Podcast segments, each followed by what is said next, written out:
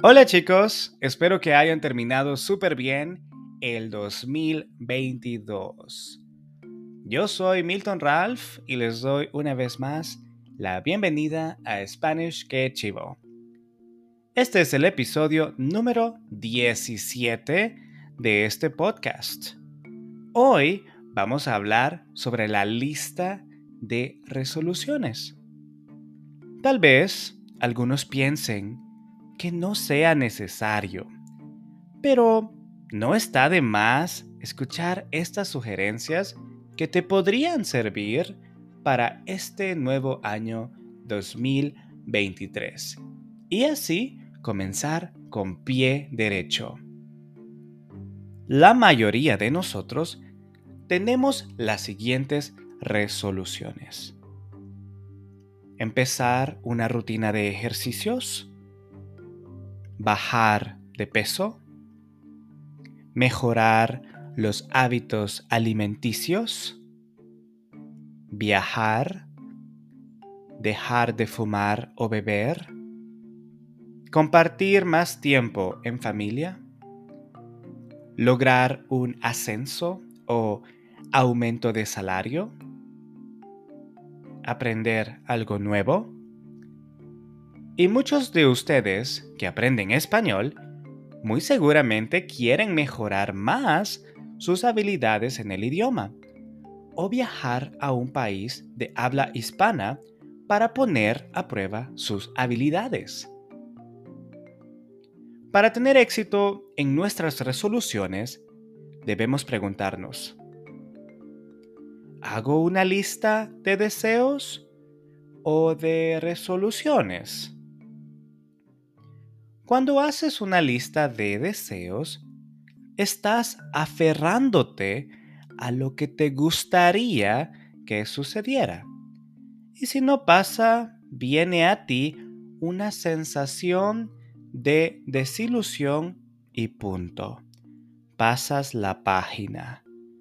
En una lista de deseos, esperas a que las cosas sucedan en una lista de resoluciones, tú haces que las cosas sucedan. Esta es la gran diferencia. Si haces una lista de resoluciones, sabes lo que quieres, por qué lo quieres, te enfocas en ello, tomas control del proceso para llegar a la meta y haces que pase no descansas hasta lograrlo. Pero, ¿cómo mantener la convicción, fuerza y empeño hasta el final? Tus resoluciones deben despertar en ti una gran emoción, ya que esa será la fuerza que te llevará hasta el final. Es una cadena si te motiva, te hace feliz. Si te hace feliz, te armas de las herramientas necesarias hasta llegar al objetivo. El enfoque es claro, único, no hay cabida a las posibilidades. Esto es lo que quieres, esto es lo que logras. Poco a poco irás viendo el progreso y eso también te mantendrá motivado. Es necesario comprometerse, buscar la razón plena del por qué queremos hacer cierta cosa. No basta con decir, quiero hablar mejor mi español. Excelente, pero ¿por qué quieres mejorarlo? Porque quieres una mejor posición en el trabajo, porque quieres conocer más culturas, porque tu pareja tiene familia que habla español o porque quieres ser voluntario en países de habla hispana o porque X, Y, Z razón. No importa la razón, pero tienes que tener una razón en mente ya que eso te va a llevar a la recta final. Visualízate y visualiza tu entorno cuando tu resolución sea una realidad.